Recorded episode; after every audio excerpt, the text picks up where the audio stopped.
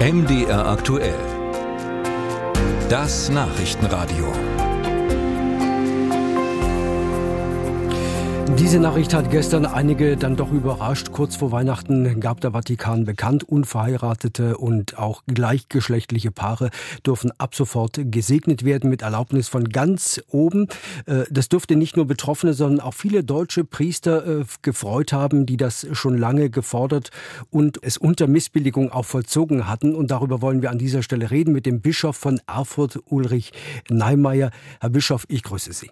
Guten Tag. Herr Bischof, war die Entscheidung des Papstes denn auch für Sie überfällig? Ich, sie, hat, sie, hat, mich jetzt nicht ganz so überrascht, weil schon einige äh, Ansprachen und Reden, die er gehalten hat, darauf hingewiesen haben, dass es ihm wichtig ist, doch allen Menschen einen Segen zu ermöglichen, auch einen Segen für ihre Liebe, auch wenn es auf der anderen Seite darum geht, das Sakrament der Ehe wertzuschätzen, also als eine besondere Verbindung zwischen Mann und Frau, aber Papst Franziskus hat immer wieder mal angedeutet, dass das nicht heißen darf, dass nun andere, die in anderen Paarbeziehungen leben, überhaupt keinen Segen in unserer Kirche zugesprochen bekommen können.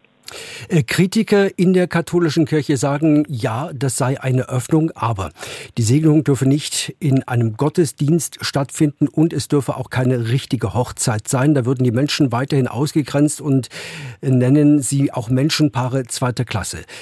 Haben Sie recht? Es ist die Absicht, die Ehe als äh, eine besondere Beziehung zwischen Mann und Frau wertzuschätzen. Äh, und die Verbindung zwischen Mann und Frau ist ja bei uns im Sakrament der Ehe auch in eine ganz besondere Würde gesetzt. Und äh, die soll eben dieser Beziehung zwischen Mann und Frau vorbehalten bleiben, was aber nicht heißt, dass andere auch äh, den Segen zugesprochen bekommen können.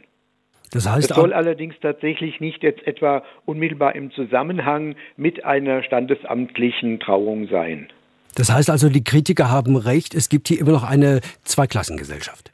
Es gibt immer noch eine Differenzierung. Warum hat die katholische Kirche nicht den Mut, alle Menschen gleichzusetzen?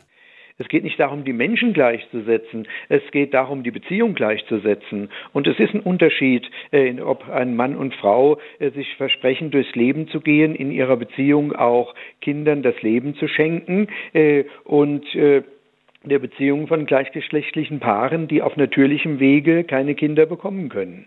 Es hieß äh, als erste Reaktion auch, der Herrgott habe auch äh, Homosexuelle geschaffen, die seien nicht irgendwie vom Himmel gefallen. Das heißt, der Herrgott hätte auch die Verantwortung dafür, am Ende doch nicht nur die Tür zu öffnen bis zur Schwelle, sondern die Leute auch für einen Gottesdienst, für eine Hochzeit reinzulassen? Wie gesagt, es geht darum, hier die besondere Würde des Ehesakramentes hervorzuheben. Das betrifft ja auch solche, die nicht kirchlich heiraten wollen, die äh, nur standesamtlich heiraten und um den Segen bitten.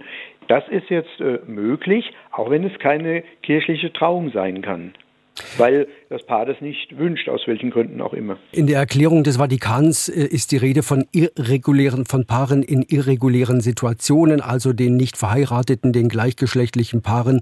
Wer im Vatikan entscheidet, wann eine Situation regulär ist? Äh, nun, das ist äh, im Grunde genommen vorgegeben äh, dadurch, dass es dann eben das Sakrament der Ehe wertschätzt, also Mann und Frau, die sich im Sakrament der Ehe in einer katholisch-kirchlichen Trauung verbunden haben. Der Begriff irregulär ist äußerst schwierig. Äh, in einer Enzyklika, die heißt Amoris Laetitia, hat Papst Franziskus dieses Wort auch immer in Anführungszeichen gesetzt und man sollte es einfach weglassen. Ja, äh, es äh, sind Beziehungen von Menschen, äh, die eben keine Ehe sind, die unter Umständen auch keine Ehe wollen und äh, aber die dennoch wertvolle Beziehungen sind, die auch jetzt dann den Segen Gottes bekommen können, die Menschen, die in solch einer Beziehung leben. Aus Ihrer Sicht als Bischof von Erfurt kann das, was der Papst jetzt angekündigt hat, nur ein erster Schritt sein? Muss da noch mehr folgen?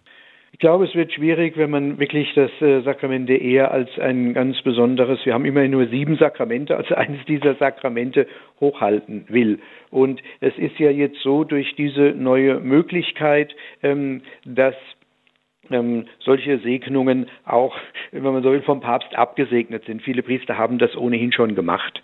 Und äh, dass das jetzt auch äh, dann keine Angst haben muss, dass er da irgendwelche Nachteile zu befürchten hat, das äh, finde ich eine große Erleichterung.